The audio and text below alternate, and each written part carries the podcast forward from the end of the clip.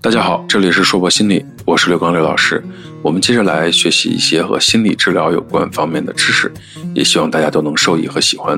这里是心理治疗的第六讲，我们来看看行为治疗的常用方法，让每一个人都能成为解决自己问题的心理专家。在上一讲中，我们说到，行为治疗中将人的行为分为两类，一类叫正常行为，一类叫做问题行为。问题行为又分作两类，一类叫做表现过度，一类叫做表现不足。也就是说，人所有的行为都可以分为正常的和有问题的。而有问题的行为，有一种叫做你太爱表现了，惹人烦了；另一类叫做你太高冷了，都没有回应的。这一讲，我们来看看行为治疗的主要特征有哪些。行为治疗呢有六大特征，第一就是坚持。行为治疗突出的特征就是坚持。为什么呢？假设这些需要解决的问题行为是可以治疗的癌症，那么也请您相信，癌症不是一天得的，也不可能很快就完全消失，需要有一个过程。这个过程就是坚持的过程。有一段时间不是有个口号叫做“二十一天形成一个好习惯”吗？如果二十一天能形成一个好习惯，这是一个连续强化的过程。可是这个习惯能够被巩固下来，就需要很多个二十一天了。所以不能坚持的就很难改变，因为人是有惰性的，总喜欢待在自己的舒适区里面，这是一个自己想怎么样就怎么样的心理空间加物理空间。而改变就意味着要走出舒适区，可能不仅会让自己有些不舒服，甚至可能还要面临着一些成长的伤痛。第二，行为治疗强调来访者当前的问题与导致这些问题的因素。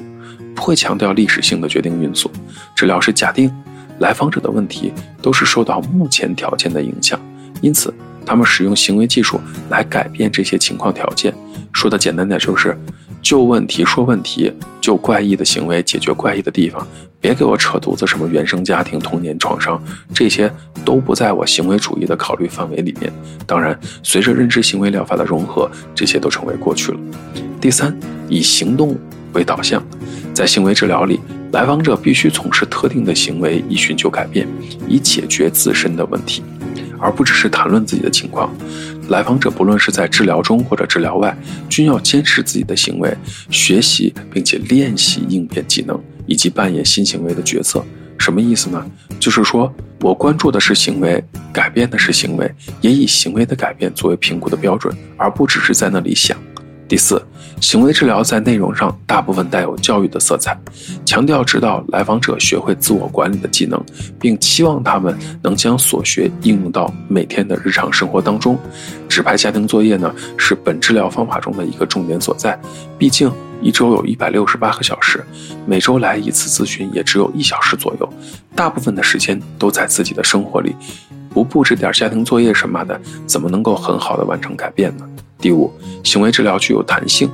可视不同来访者的不同问题而进行调整变化。虽然我们说了，行为治疗突出的特点是坚持，可是有一种坚持叫傻傻的坚持，有一种努力叫无用的努力。行为会发生变化，那么我们改变的方式也得发生变化，动态平衡总是好的。第六，行为治疗的实践以治疗师和来访者之间的协同合作关系为基础，这就有两方面的意义了。第一，治疗师所进行的每一项尝试都会预先的告知来访者治疗的性质与过程。第二，治疗师通常会训练来访者自行评估自己的治疗，也就是来访者要具有充分的知情权。有时，由于行为治疗是行为的矫正和改变，最终要让来访者能够在自己的生活里运用心理治疗中学到的方法，持续的发生好的变化。在这里，我们来回顾一下，我们将行为治疗的主要特征再次归纳一下。行为治疗呢，更强调的是来访者当前的问题，而不过分追究其过去的经验。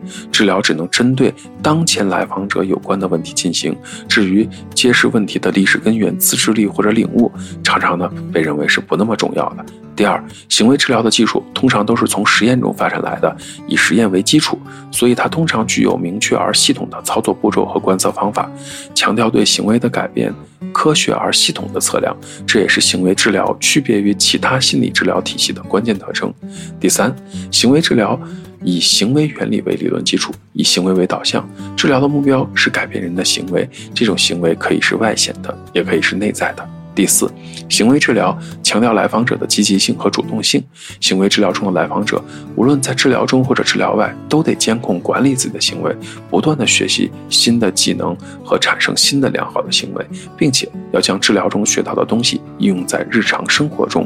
来访者得从事特定的行为，解决自身的问题。他们被期望做一些事情来改变他们的行为，而不仅仅是讨论他们的状况。说完了行为治疗的特征，那么怎么开始行为治疗呢？其实与其他流派的心理治疗方法相比，行为治疗的治疗师对治疗过程关心的比较少，他们更关心设立特定的治疗目标。在治疗目标确定前，治疗师会和来访者一起对引发来访者的问题行为的前因后果，以及来访者在这些方面的动机与需求进行评估，确定来访者的问题行为和治疗的目标，然后根据治疗目标的行为性质，选择一套可描述的、事先拟定的治疗策略与方法进行治疗。行为治疗更强调着眼点放在当前可观察的问题行为上，第一步就是行为问题的分析和评估。行为治疗的目的不仅要巩固和发展正常行为，更重要的是要矫正一些问题行为。因此，治疗师的首要任务就是帮助来访者对问题行为进行澄清和分析。在对问题行为分析的过程中，首先要把握问题行为的诱因，了解来访者的问题行为产生的原因。说白了，人的心理和行为，不管是正常的还是异常的，都受到许多因素的制约。概括起来，不外乎就是生物的、心理的、社会的这三大方面的因素，其中又包括许多亚因素，比如说生物学中因素又有遗传、生理、生化、神经内分泌和神经类型等等。心理学的因素中可能有认识、情。情感、意志、动机、人格等方面的作用，还有很多的其他的因素啊。社会因素就更复杂了，包括各种社会规范的因素、风俗习惯、民族传统、经济背景、价值观念、信仰体系等等。来访者是所谓怪异的行为、问题行为，一般不是由单一因素引起的。而是多种因素综合起作用的结果，因此我们在分析原因的时候，不能把问题过于简单化。在分析问题行为出现的诱因时，需要注意，首先应排除引发问题行为的生物原因的可能性，就是说，这个怪异的行为不能是由于体内的生物化学水平的变化或者有病灶造成的。第二，还要尽量将引发问题的行为情景具体化。什么意思呢？也就是你还得来个场景再现，类似犯罪现场还原这样似的。当然，我这里只是把问题行为的发生比作了犯罪现场，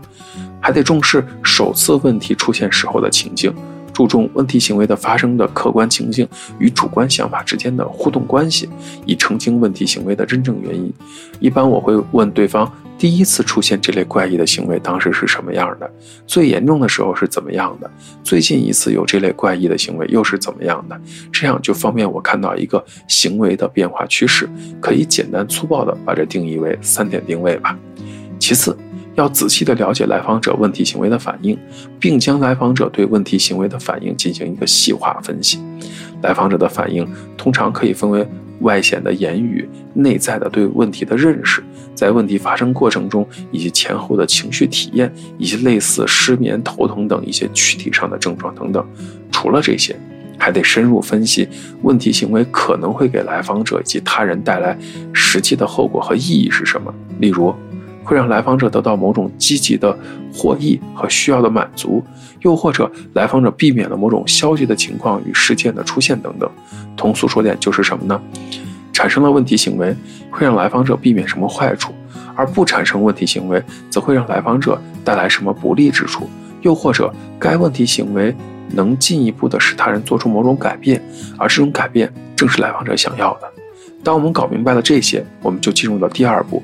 治疗目标的确立，在行为治疗里，治疗目标的地位非常的重要。治疗目标必须调整到足够的清晰和具体，并且同时被来访者与治疗师都了解和同意。在决定治疗目标的过程中，双方可能会签一些书面的协议，来引导治疗的进行。而在整个治疗的过程中，治疗目标也不是一成不变的，有必要的时候，双方都可以对它进行修整。通常，来访者在治疗初期需要自己设立明确的治疗目标，并在整个治疗过程中不断的加以评估，以测量达到的程度。而问题行为往往也是复杂的，有主要的、次要的、原发的、继发的。你需要先确定问题行为的主要症状表现，然后通过观察检查记录下来问题行为的严重程度以及出现的频率，并且列出治疗前症状表现的极限，作为治疗时的对照指标。一旦完成了目标的选择并达成共识之后，界定目标的过程就开展了。这个过程包括什么呢？双方讨论与目标有关的行为，促使改变的环境、改变的程度、子目标的性质，以及达成这些目标的行动有哪些。行为技术呢，可以同时达到社会目标以及个人目标。行为治疗呢，主要的作用在于提供一种方法去达到个人目标，消除人们在生活中的困扰，和环境中的其他人事物和谐相处。在治疗关系上，行为治疗师也主张温暖、同情、真诚、宽容以及接纳这样的要素，但是。他不认为这是产生行为改变的充分条件。他们一般认为，治疗关系在行为治疗中虽然重要，但不是重点。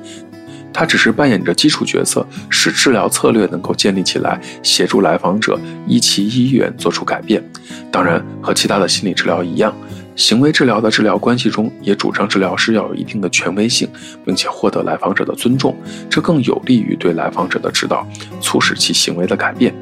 在确定了治疗目标、建立了一定的治疗关系后，第三步就是选择合适的来访者以及合适的治疗方法进行矫正，也就是说，对具体的治疗计划的确定和实施。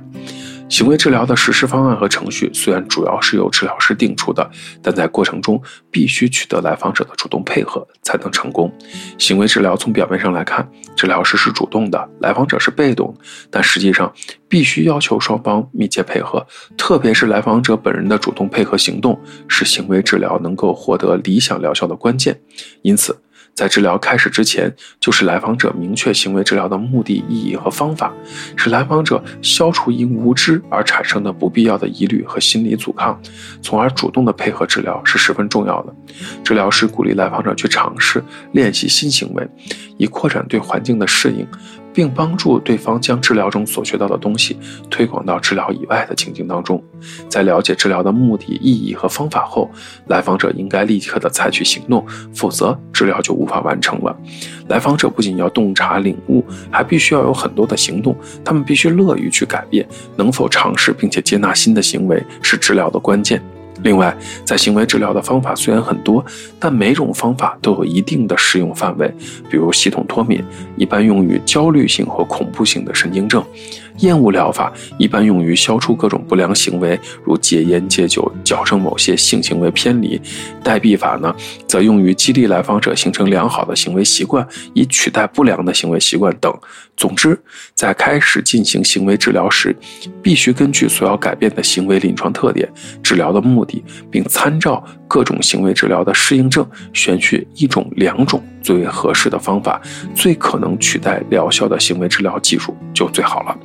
有时呢，在采用某种行为治疗技术时呢，为了更快、更稳定的取得疗效，还得配合一定的药物或者治疗器械，作为综合性的治疗措施，使。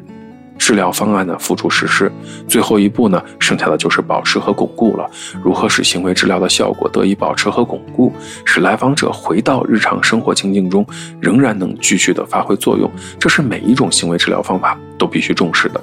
也是保证行为治疗更有效的秘诀。由于来访者的问题行为大多数不是突然发生的，而是经过相当长的时间逐渐形成的，而形成的原因也很复杂，所以治疗的过程也会比较复杂。在治疗开始时，经常根据来访者的行为变化，对治疗方法和措施做适当的调整。另外呢，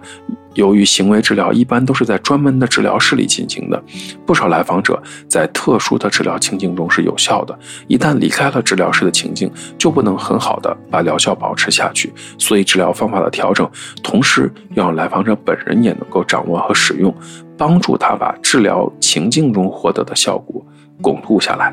帮助来访者主动的应用到日常的生活当中。总之，整个治疗过程中，我们得不断的根据来访者行为改变的具体情况，适当的变换行为维持的方式，以取得最佳的疗效。当然，关于行为治疗的方法。常用的方法就很多了，什么系统脱敏啊、放松训练啊、厌恶疗法、行为塑造、满贯示范、生物反馈治疗技术等等，都可以去找相关的资料了解一下。可能听起来原理都不复杂，但真的让你设计一个方案的时候，就需要好好的下功夫了。别和三十六计似的，都听过，明白，但从来没使用过。行为治疗。最主要的优点，它能够使用科学系统的方法去发展特定的治疗程序和应用治疗技术，强调治疗效果的评估。行为治疗呢，以客观的工具显示它的效果，并且不断的受到来访者的直接反应，有助于自身的不断改进和精益求精。行为治疗技术呢，有很好的普及性。行为治疗师呢，并不限定在学习理论所得到的方法里，他们能够广泛的应用行为技术。